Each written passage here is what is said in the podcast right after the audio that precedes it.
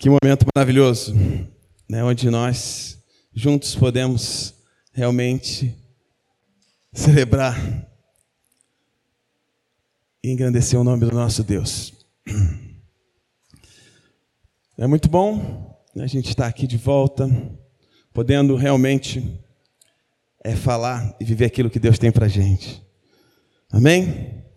Hoje quero falar um pouco, né, enquanto a gente não chega lá, enquanto nós estamos nessa condição, ainda que imperfeitos, ainda que imperfeitos, ainda temos muitas decisões a tomar, muitas escolhas a fazer, muitos caminhos a seguir, né, muitos passos né, a serem feitos. Né, estamos aqui aguardando ansiosamente pela volta do nosso amado, mas enquanto isso, temos que cumprir o nosso papel. E essa noite falar um pouco, né, quero tratar um texto bem conhecido, mas queria trabalhar um pouco uma abordagem diferente. Obrigado, meu amor. Média. É, falar um pouco da tentação de Jesus no deserto. Texto bem conhecido, mas queria lembrar um pouco né, os nossos passos, os nossos caminhos, né, as nossas ações decisórias que temos nessa terra. Né, eu agora tenho vivido num momento diferente com meu filho, cadê? Está lá dentro, Noah. Né, agora está na época das perguntas difíceis e constrangedoras, né? né o menino, né, ele começa a perguntar coisas que você possivelmente não vai saber responder. Né, a maioria eu não sei. Né? Então, e ele sagazmente ele já sabe fazer a, a pergunta através da resposta que eu dou. Então ele não deixa barato, então ele detalha. Né? Então a, última pergunta foi: se Deus está no, se Jesus está no céu, então como é que ele está no coração? Né? Vai nesse nível aí. Né? Os mistérios vão falando. E ele, na terça-feira, estava vindo para cá, eles, na terça-feira, não me lembro, eu estava saindo, e aí ele começou com as perguntas dele lá para a Hanna, perguntou para mim, né? falou, pai, se o bebê está na barriga, como ele sai? Falei, ó, vai lá perguntar à sua mãe que o papai está saindo. Sua mãe vai lá e perguntar à sua mãe que, que o papai está saindo agora. E essa, apesar da brincadeira, essa é, é o momento que nós temos vivido. Né? No mundo onde ele exige respostas tão simples, né? mas as perguntas, apesar de serem complexas, nós caminhamos para um mundo onde não há resposta. Né? A grande resposta que todo mundo busca, que é qual o propósito de estarmos aqui? Nessa pergunta que você já ouviu de várias formas, de vários jeitos sendo feita. Né? Qual o sentido de nós estarmos andando aqui nessa terra? Né? Essa é a pergunta que não se cala na humanidade. Né? Na igreja a gente pode andar aqui e ainda ter essa pergunta não respondida. Né? Mas o, o trecho, a porção da Bíblia que eu vou ver hoje, ela fala um pouco das respostas, né? a resposta que o nosso amado Jesus dava diante das provocações recebidas. Né? As respostas simples e diretas, né? que expressava né? um coração comprometido com Deus, né? um coração responsável pela missão, né? um coração sábio né? diante daquilo que ele ia enfrentar, né? mas né? não deixou de ser respondida naquilo que Deus ensinou para ele. Você vai entender daqui a pouco. Né? Queria que você abrisse aí em Mateus, capítulo 4, do versículo 1 ao 11. Mateus 4, do 1 ao 11.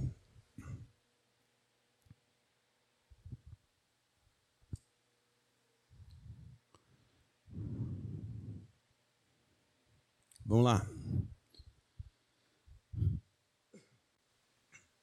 Em seguida, Jesus foi conduzido pelo Espírito ao deserto para ser tentado pelo diabo.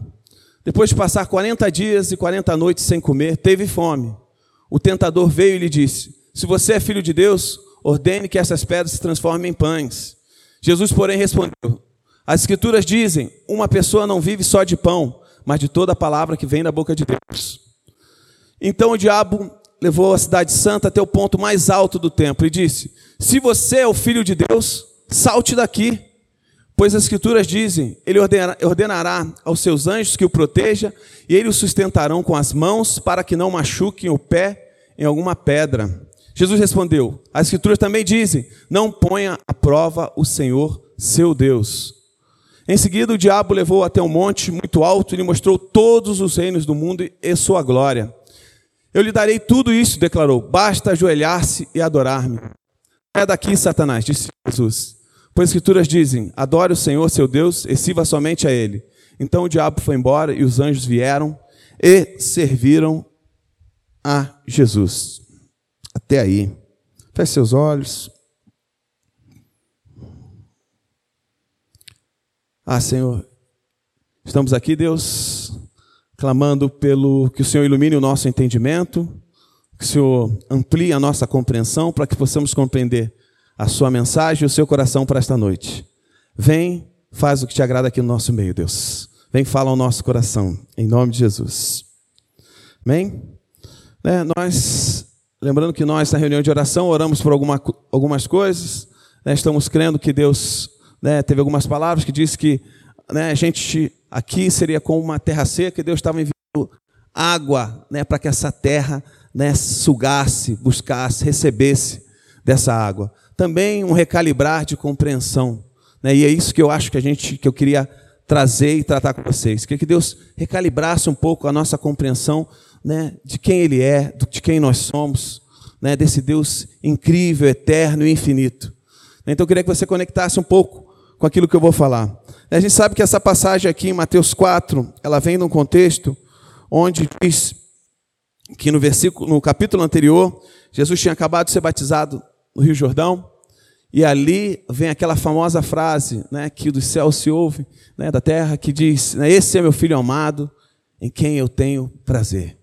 Né, depois disso, né, entra essa passagem que começa a dizer o quê? Que pelo Espírito Jesus é levado ao deserto para ser tentado por, pelo diabo. Pelo Espírito, Jesus é levado ao deserto para ser tentado pelo o diabo. Né? E esse levado ao deserto né, é ali onde o diabo queria, de alguma forma, mexer né, com duas questões básicas ali de Jesus. Né? Primeiro, né, é, atrapalhar em algum sentido aquilo que ele tinha como identidade né, se ele era mesmo filho amado, se ele era mesmo filho de Deus, né, e se ele realmente estava comprometido com a missão que ele veio fazer. Né, então, essa é uma pergunta que ecoa. Né? O diabo, o tentador, ele vai sempre querer mexer nisso aí na sua vida. Né? né quem é você né? e para que você serve, para que você está nessa terra? Né? Quem é você e para que você está nessa terra? Né? Essa foi a petição ali, essa foi o, o, debate aí teológico que eles tiveram, né? mas aqui é a aquisição de Satanás, né? Quem era, né? Se era quem era, se era Jesus, era aquele mesmo que diziam e que ele tinha visto ali, e sim qual missão ele estaria.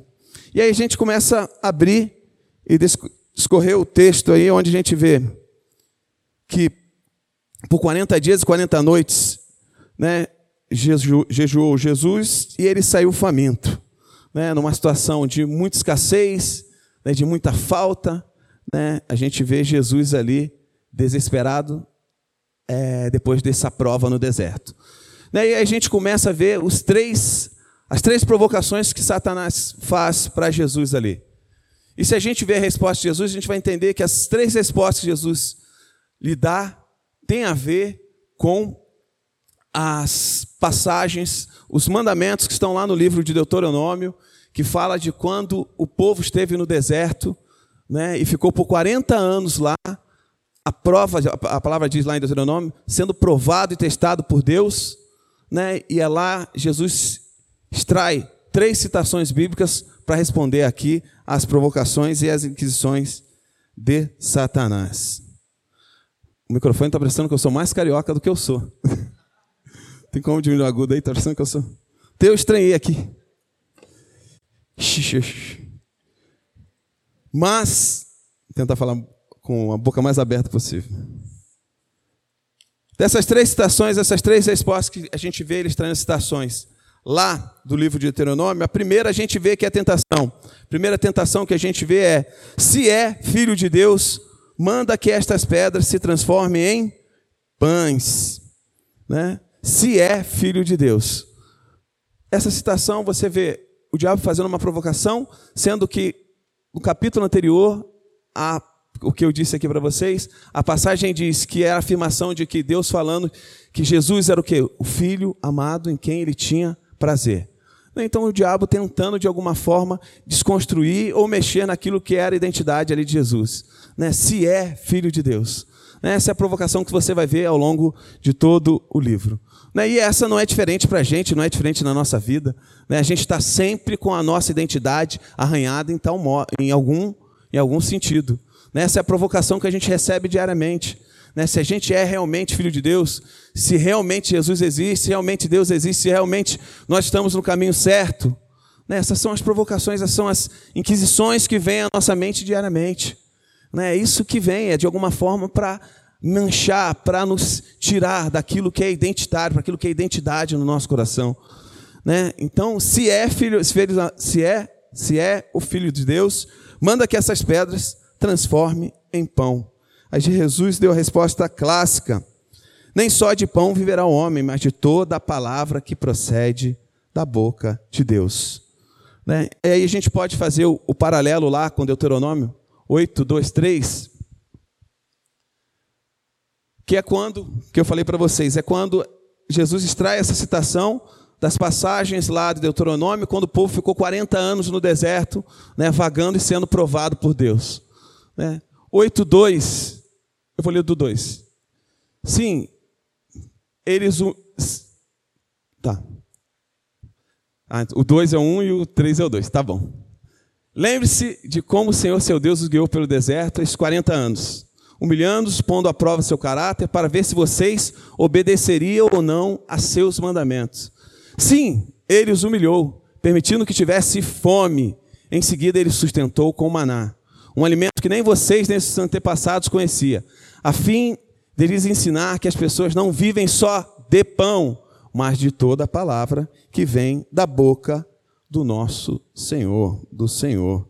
Né? Então, essa passagem ele tirou, extraiu lá desse contexto aí, onde os israelitas estavam né, andando, marchando lá no deserto, e diante da ali o texto diz, né, Deus os deixou lá mesmo, né, para provar a obediência deles, para provar o coração, para provar o caráter, porque a gente sabia que aquele povo era de dura serviço, aquele povo tendia a fazer o que era contrário a Deus, aquele povo, como nós, tendemos a fazer o que a nossa condição né, nos faz realmente decidir por aquilo que não está em aderência, em, com, em harmonia com o nosso Deus. Né? Mas, diferente desse povo, esse povo foi e reclamou para Moisés, falou, ó, vai deixar a gente morrer de fome aqui? Melhor que a gente estivesse lá no Egito. Mas o nosso Jesus deu a resposta que ele espera de todo mundo. Né? Deu a resposta que ele espera de todo mundo. Não só de pão viverá o homem. Né? Isso quer dizer um total confiança na providência divina. Né, uma total confiança na providência divina, de que Deus em qualquer momento podia alimentá-lo. Né, Deus poderia satisfazer aquilo que ele necessitava. E se era pão, Deus podia dar. Né, na nossa vida é assim, né? por vezes e vezes nós temos a tendência de achar que nós, né, no momento mais difícil de escassez da nossa vida, a gente precisa daquilo do nosso jeito naquele momento. Né? A gente não entendeu o que é aguardar a providência divina. Né? Independente dos nossos os melhores esforços, do nosso melhor força de trabalho, da melhor agilidade do nosso braço, habilidade do nosso braço, é Ele que nos dá o pão nosso de cada dia. Essa não é a oração, né, Jesus? É Ele que nos dá o pão nosso de cada dia. Você pode confiar nisso. Né? É Ele que nos dá o pão nosso de cada dia. Né? Então é essa é, é, é, a confiança, é aquilo que sai da boca de Deus, é a promessa de Deus, né? É a promessa de Deus que Ele está com você, né? E aqui Satanás pede alguma alguma coisa mágica para Jesus para testar ele, né? Para ver se ele queria. Você acha que o grande milagre aqui era transformar a pedra em pão? Era não, era tentar antecipar aquilo que Deus estava querendo fazer no final. Era querer pular a etapa do teste que Deus estava realmente providenciando para ele. Essa providência divina é confiar apenas em Deus, é saber que Ele está com você em todo e qualquer momento, nos dias ruins, nos dias bons, né, mas Ele está com você. E ali você vê a citação no texto, né, desse maná do alto, né, o que o povo não conhecia. Né, Deus foi lá e deu para esse povo no deserto. Cordonizes e, e maná, né, para que o povo se alimentasse todo dia. Né, e a exigência do maná que todo dia ia cair, mas para que eles não se pegassem, eles tinham que juntar, fazer aquilo para comer. Só no sexto dia eles podiam juntar para o sétimo, depois eles tinham que todo dia aguardar a provisão do dia. Né, e assim a gente deve andar para com o nosso Deus. Né? De alguma forma, a nossa mente, nesse circuito lógico desse mundo, a gente quer recolher e acumular o máximo de coisa para que a gente tenha garantia até lá o futuro da nossa vida. Né? Eu acho que você tem que ser responsável suficiente com as suas finanças para ter o recurso suficiente para você pagar suas contas, fazer tudo isso. Mas a sua garantia única é o Senhor. Né? A nossa porção, a nossa herança é Ele. Então nós devemos confiar exclusivamente nele né, e achar e deixar que ele nos guie. Aí vem a segunda tentação, no versículo 5 e 6.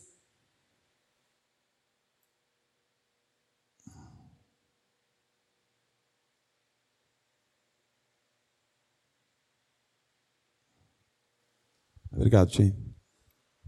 Então o diabo levou a cidade santa até o ponto mais alto do templo e disse: Se você é filho de Deus, salte daqui Pois as Escrituras dizem: Ele ordenará a seus anjos que o protejam, e eles sustentarão com as mãos, para que não machuque o pé em alguma pedra.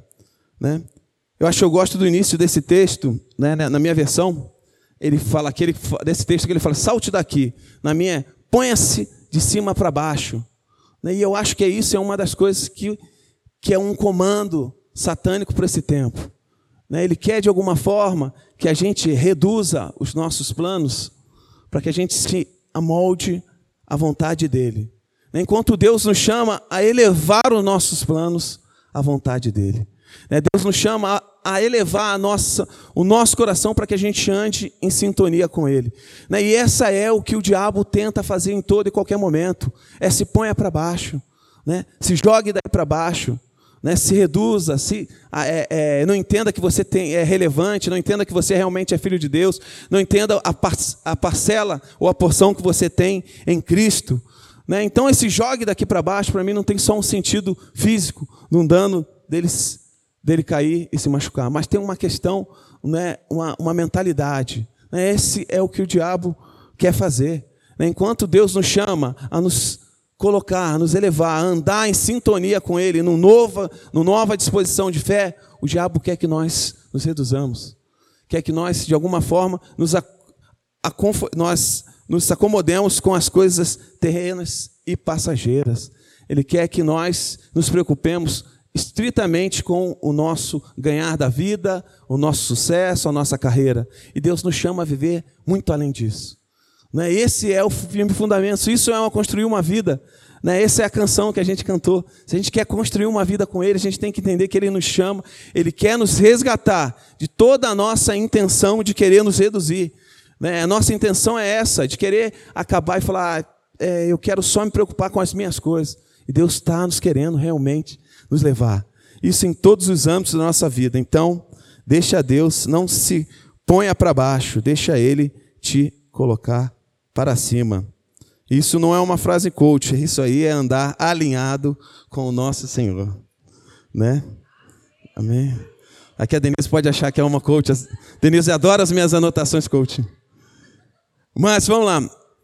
E aí, seguindo, né, a segunda, segunda inquisição é: se você é filho solte daqui, Pois a Escritura diz: Ele ordenará a seus anjos que protejam, eles sustentarão com as mãos, para que não machuque o pé em alguma pedra.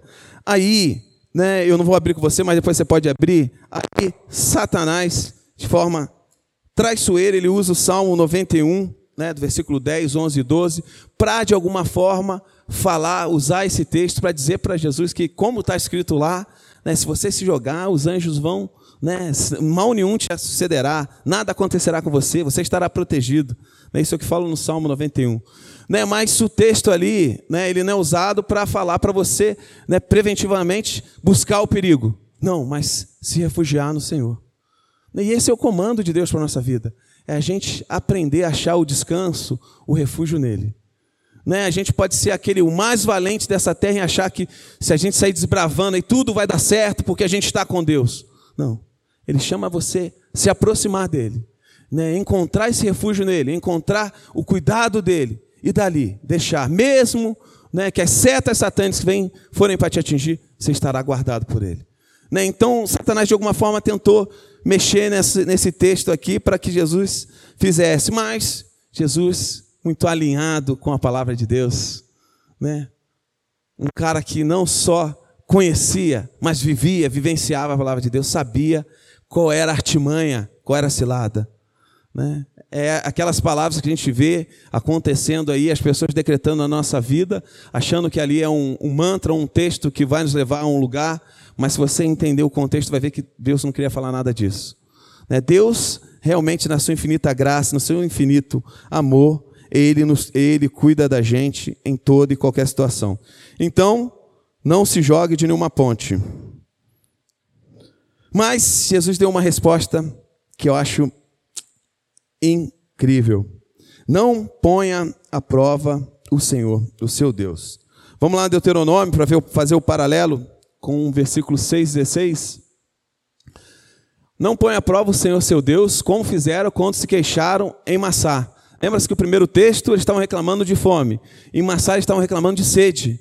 Né? Aqui, esse texto, essa passagem está em Êxodo 17, que diz daquela passagem onde a água saiu da rocha. Né? Porque o povo falava o quê? Né? O povo falou: Ah, você me tirou do Egito para que meus filhos né, e os meus rebanhos morressem aqui? Né? Aí a gente vê nessa passagem 17,7, tem uma parte que para mim é providencial para a gente entender, chave aí para a gente entender esse, essa provocação para Jesus. Moisés chamou aquele lugar de Massá e Meribá, pois o povo de Israel discutiu com Moisés e pôs o Senhor à prova, dizendo: O Senhor está conosco ou não? Né? Então, nesse texto, onde eles passaram sede, né? onde a, eles viram escassos de água, né? onde questionaram por que, que Moisés e Deus tinham tirado eles do, do, do, do Egito, né? a gente vê essa passagem onde tem uma questão muito séria que é falada nesse versículo, né? que é: o Senhor está entre nós ou não? Né? Não era só uma questão de sede né, que o povo estava preocupado.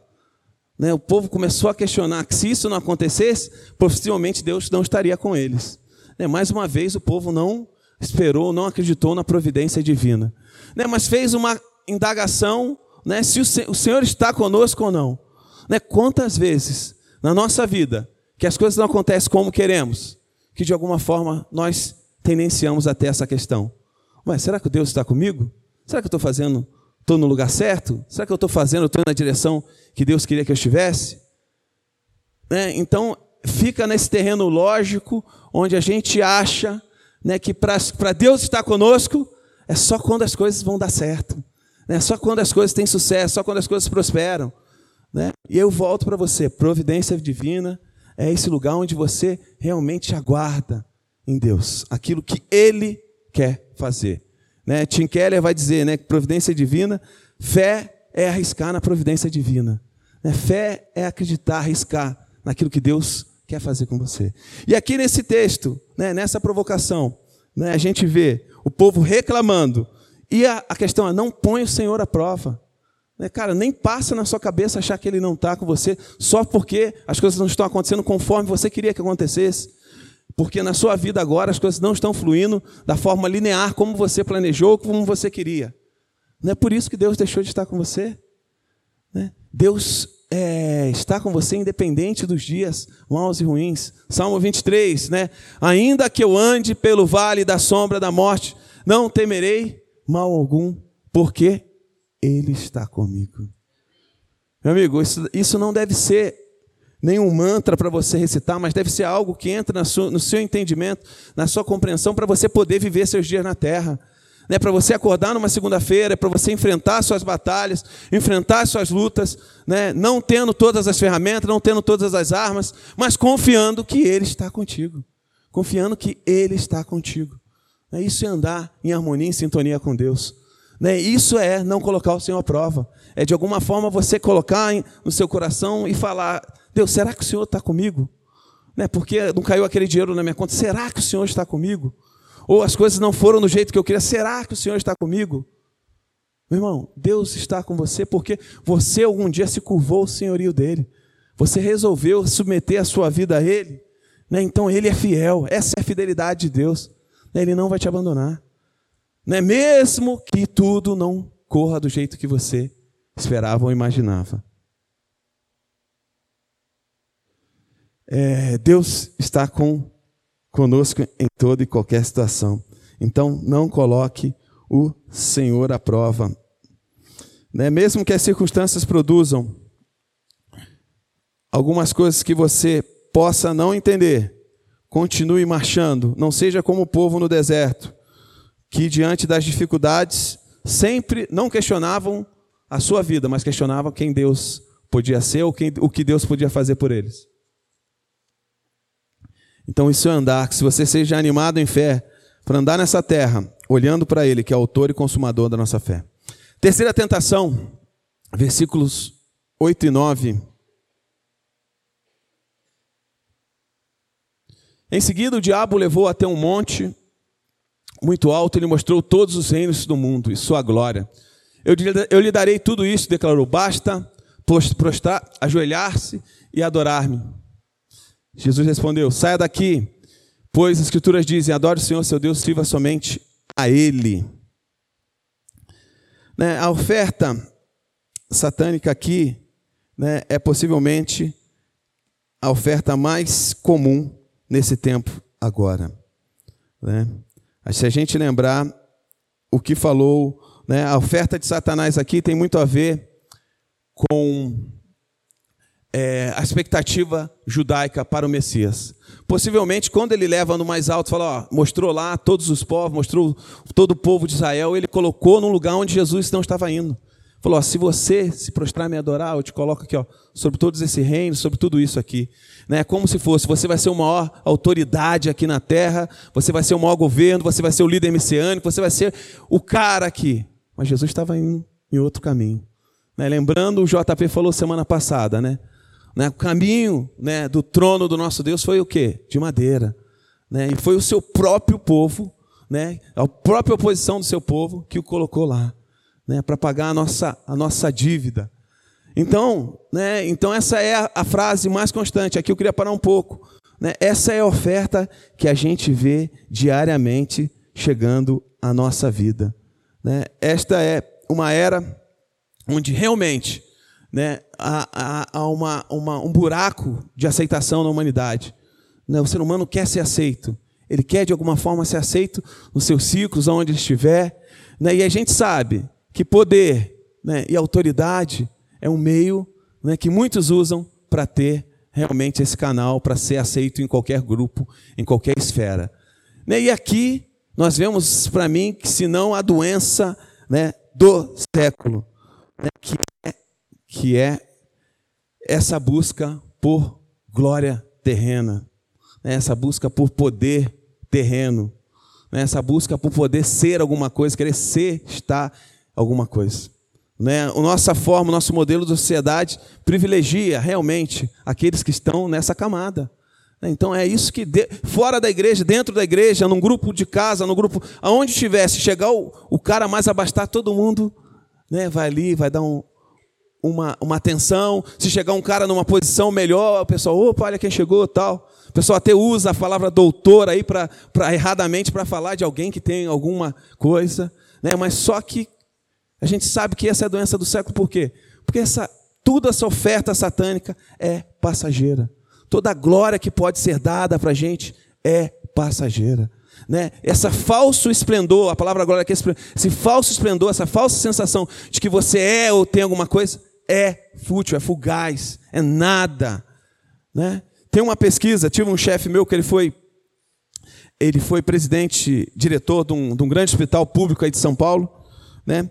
E aí ele, quando ele entrou na empresa, ele fez uma pesquisa lá, fez uma pesquisa de satisfação com os pacientes que tinham, né? Demorou um, um tempo, aí depois ele colheu o resultado da pesquisa e aí ele perguntou, foi lá ver os resultados e ele falou, poxa, acho que aqui, né? Ele pensou com ele, Acho que aqui a gente deve se vangloriar. O nosso ponto forte deve ser a tecnologia, né? deve ser tudo isso que a gente tem de amparo, esse respaldo médico com esse hospital é, privado e super, super cheio da grana. E aí, no final da pesquisa, ele olha, ele vê que o ponto forte, né, falado pelos pacientes lá, os internados, era o, o, a cordialidade que a galera do serviço de apoio dava para os pacientes. Aí ele foi, foi atrás, falou, cordialidade do serviço de apoio dava aos pacientes. Aí ele foi atrás, foi nos, nos quartos mais cintuosos lá, os mais ricos, chegou para o cara e perguntou, e aí, o que, que você gosta tanto aqui? Porque eu vi que sua resposta é, é que você gosta da cordialidade do pessoal de limpeza. Ele falou, ó, presta atenção, esse cara que é super rico, né, que estava internado lá, falou, ó, eu estou aqui um tempão, né, estou aqui mais de seis meses, e o médico entra e sai, o enfermeiro entra e sai. Tecnologia não falta, remédio tenho toda hora. Mas aqueles caras da limpeza, toda vez que eles entram aqui, eles falam: Ó, oh, estou orando por você, hein? Estou rezando por você. Né? Todo mundo aqui me desacreditou. Só aqueles caras lá me trouxeram esperança. Só aqueles caras lá me levaram. Né? E aí a gente vê o que é o esplendor. É extremamente passageiro. Esse cara rico, milionário, cheio da grana, no melhor hospital, tem nada perto daquele que tem Jesus. Essa é a simplicidade da vida. É aquele que tem Jesus, meu camarada. Esse encontrou o tesouro, esse encontrou a preciosidade. E essa é a oferta de Satanás, ele quer te vender, você está deitado no melhor hospital, com melhor recurso, melhor tecnologia, mas Deus tem a vida eterna para você. Né? Esse esplendor é passageiro, essa glória oferecida é totalmente passageiro. Essa glória deste mundo é apenas para afagar sua alma né? É Deus não quer que você se perca correndo atrás do vento e não descobrindo, descobrindo o verdadeiro propósito. Né? Então essa é a oferta, essa última, essa última tentação vem para mostrar isso. Né? A gente tem é, estado no mundo corporativo, carreira, trabalho, né? escola, né? e a gente vê que é uma linha que todo mundo quer ser mais poderoso com o outro. Né? Uns passam a perna, outros querem ter isso, outros querem ter aquilo. Né? E Deus nos chama a andar em extrema humildade. Né? Eu não sei o nível que você vai chegar na sua carreira, mas em extrema humildade. Né? Bem-aventurado, humilde de coração, porque esses herdarão a terra. Um capítulo na frente falou. Né? Humildade é isso, é quando você se coloca na mão de Deus, entendendo que tudo que é oferta que essa terra pode te dar, não chega perto daquilo que Jesus já te deu, daquilo que Ele já te deu, daquilo que Ele já te deu. Né? Se a gente não entende isso, é como se a gente estivesse desvalorizando a cruz. Né? Então a gente aceitando a glória deste mundo e rejeitando a glória do nosso Cristo, do nosso Salvador. É a gente olhando para a glória deste mundo e rejeitando a glória do nosso Salvador. Né? E essa é a oferta que Satanás quer fazer o tempo todo na nossa vida. Né? Te dá essa falsa sensação que quando você tiver tudo isso, você estará seguro, confortável, terá. O que eu digo para você, meu irmão, né, as nossas condições terrenas ainda serão imperfeitas diante de tudo que você tiver nessa terra. O único que pode satisfazer é Cristo Jesus. Nada mais satisfaz minha alma, como diz lá a música que a gente canta aqui. Só Jesus. Né? E é a oferta, meu irmão, não é, não foi essa provocação feita a Jesus que veio a resposta, né? que é a resposta que a gente canta, que a gente fala, que ele dá para essa provocação. Jesus respondeu: Adore ao Senhor seu Deus, a Ele só, a só a Ele preste culto. Né? Aí ele olhando para Deuteronômio 6,13. Temam ao Senhor seu Deus e só a Ele prestem culto, jurem somente pelo seu nome. Né? A resposta de Jesus a essa oferta, a essa oferta de Satanás é, cara, não tem sentido é, é, não tem nada que você possa me oferecer né, que chega, ao pé, chega perto daquilo que Deus né, está nos dando. E é isso, quando a gente fala que Deus está nos dando vida, né, está nos dando realmente um caminho diferente, está nos dando realmente é, é, é uma nova disposição de fé, é para a gente continuar a jornada nessa terra, não como israelitas no deserto, mas como Jesus, quando diante do momento de profunda escassez, né? Aí fazendo uma deixa, você ouviu a pregação do Rafa aí sobre falta, escassez, ouça lá no Spotify. Né? Com maior escassez vem o desejo. Né? Mas se você vendo Jesus, nesse momento, nesse ambiente de escassez, né, ele vai e responde diferente daquele povo. Mas não para aí. Quem, né, a gente vê Satanás fazendo essa provoca, fazendo uma provocação também em Gênesis 1, Gênesis 2. Né, você vê Satanás chegando para Adão e Eva, né, mas o ambiente é diferente. Qual era o ambiente que, Adão e Eva estavam? De perfeição, estavam no jardim, cheio de toda a perfeição, todas as coisas em harmonia, e mesmo assim eles escolheram desobedecer a Deus. Mas vem Jesus, né, no momento de extrema escassez, de fome, de sede, né, 40 dias ali, ajoelhado, e ele resolve escolher diferente. Ele resolve olhar e falar: Não, eu vou continuar olhando para Deus, né, eu vou continuar seguindo a Deus, né, eu vou onde Ele quer que eu vá, né, eu vou continuar com os meus olhos fixos no Senhor. Né, e essa é a resposta que a gente tem que dar para viver nessa terra. Né, não adianta o ambiente né? Não adianta um ambiente de, de, de abundância ou um ambiente de escassez. O que importa é a resposta que você vai dar num coração submetido e entregue a Jesus. Né? Adão e Eva estavam num ambiente de perfeita harmonia, né? no jardim, e mesmo assim eles escolheram o que era contrário a Deus. Mas Jesus, ali naquele ambiente árido, seco, né? ele escolhe aquilo que está em conformidade com Deus. E a pergunta que eu te faço essa noite é: eu não sei como você vive, se você vive num ambiente de abundância, num ambiente de escassez. Se você vive dias bons ou dias ruins. Se você está no seu melhor momento da sua vida ou se você está no seu pior. Se você realmente está vivendo em plenitude de alegria ou se você está passando num momento de alguma tristeza. Né? Qual é a sua resposta diante das provações desse tempo, diante das provações da vida? Né? O que você vai dizer? Eu desisto? Ah, Senhor, é, eu realmente prefiro as coisas dessa terra. É, eu quero os prazeres desse mundo.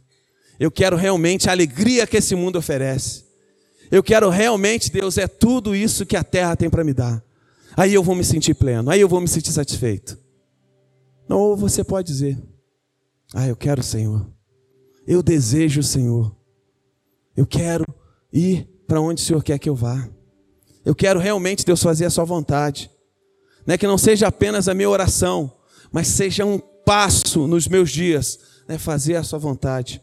Não quero ser desobediente como aquele povo no deserto, né? que diante da primeira tentação, né? recorreu à coisa material, recorreu àquilo que era satisfação corpórea, recorreu àquilo que era bom para eles. Ou você quer realmente viver para Deus? Que como Paulo, não é sei viver com muito, sei viver com pouco. Importa que Ele em tudo seja glorificado. Tenho por perda todas as coisas pelo conhecimento da excelência de Cristo Jesus. Né? Qual é a sua escolha? Qual é o desejo do seu coração? É tempo da gente entender que o ambiente não vai mudar. Eu não consigo mudar o cenário para você. Eu não consigo criar um cenário favorável para que você escolha conforme aquilo que Deus quer. É esse onde você está vivendo. É o que você está passando. Sei se você está sofrendo, se você está rindo. Mas é esse, é esse, é aí onde você está. É onde você se encontra. É onde você precisa começar a decidir. Como Jesus. Como Jesus. Não só de pão viverá o homem, mas toda, de toda a palavra que procede da boca de Deus. Não ponha o Senhor à prova. Não brinque com o Deus. Não brinque com o nosso Deus. Né? Esse é o chamado, essa é a, a grande notícia, a grande convite do Senhor. Né? Adore o Senhor seu Deus, só a Ele preste culto. Né? Essa é a frase que deve ecoar diante das perguntas. Né? Mesmo diante das perguntas que você não alcança a resposta. Esse é o tempo onde Deus olha, testa, prova o nosso coração, para ver se a gente vai continuar cantando eu te seguirei aonde for. Eu quero mais do Senhor. Eu quero ir para onde, para onde eu irei, se só o Senhor tem a palavra de vida eterna. Né, as canções são conhecidas, as vozes são cantadas, né, mas a ação, qual é a atitude do seu coração? Né, para onde você quer ir? E a Bíblia fala lá, Paulo diz, né, chegou um tempo onde muitos se distraíram com as coisas desse tempo, deram mais importância para as coisas dessa vida e esqueceram o que era realmente importante. O que eu te digo, meu irmão, aqui é que eu não posso mudar o seu ambiente. Eu não posso mudar o meu. Né? Eu sei que eu estou aqui porque Deus, de alguma forma, me deixou aqui. E a partir deste lugar, eu quero responder como Jesus fez. Eu quero aprender a andar como ele fazia. Eu quero ter essa obediência celestial e eterna. Essa obediência que não está pautada naquilo que é confortável para mim. Né? Na obediência que está pautada naquilo que não é, não naquilo que é realmente que traz afago à minha alma, né? mas naquilo que promove o nome dele. Essa é a jornada do cristão. É aguardar e olhar para ele e seguir. Né? A nuvem no deserto se moviam para que o povo fosse atrás, mas não tirasse o olho dela. Né? E é tempo da gente olhar para a nossa vida né, olhar para as provocações que são feitas nos nossos dias né, e ver né, quais têm sido as nossas respostas, qual o caminho nós temos seguido, né, diante de tudo que a gente passa, né, se é deserto, se é, se é jardim, né, como você tem olhado e seguido o Jesus, o autor e consumador da nossa fé. Né, então, a minha questão, meu, minha pergunta para você essa noite é: né, o que você quer realmente escolher? Para onde você quer realmente ir? Mesmo no cenário que você está aí, onde você vive hoje, como você quer escolher?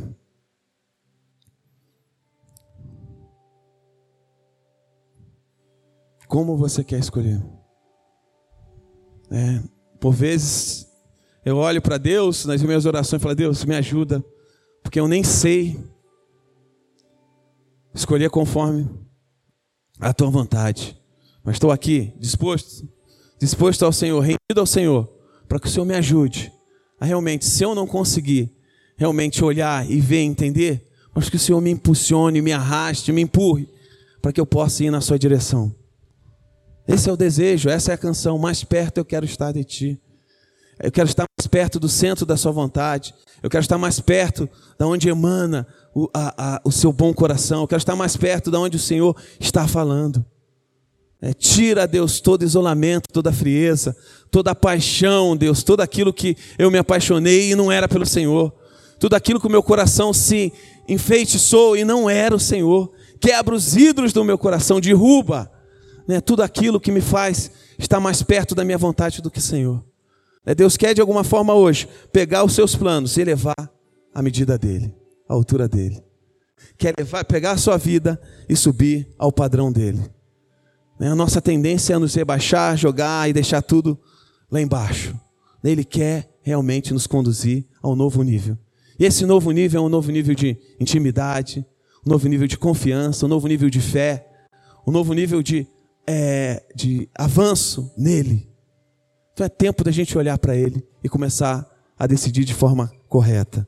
Né? Como Jesus, o nosso aqui, fez a decisão, você também pode fazer em todo momento. Né? Então, minha oração essa noite é que você seja fortalecido no seu interior, no mais profundo do seu interior, né? para que você possa realmente decidir conforme Ele.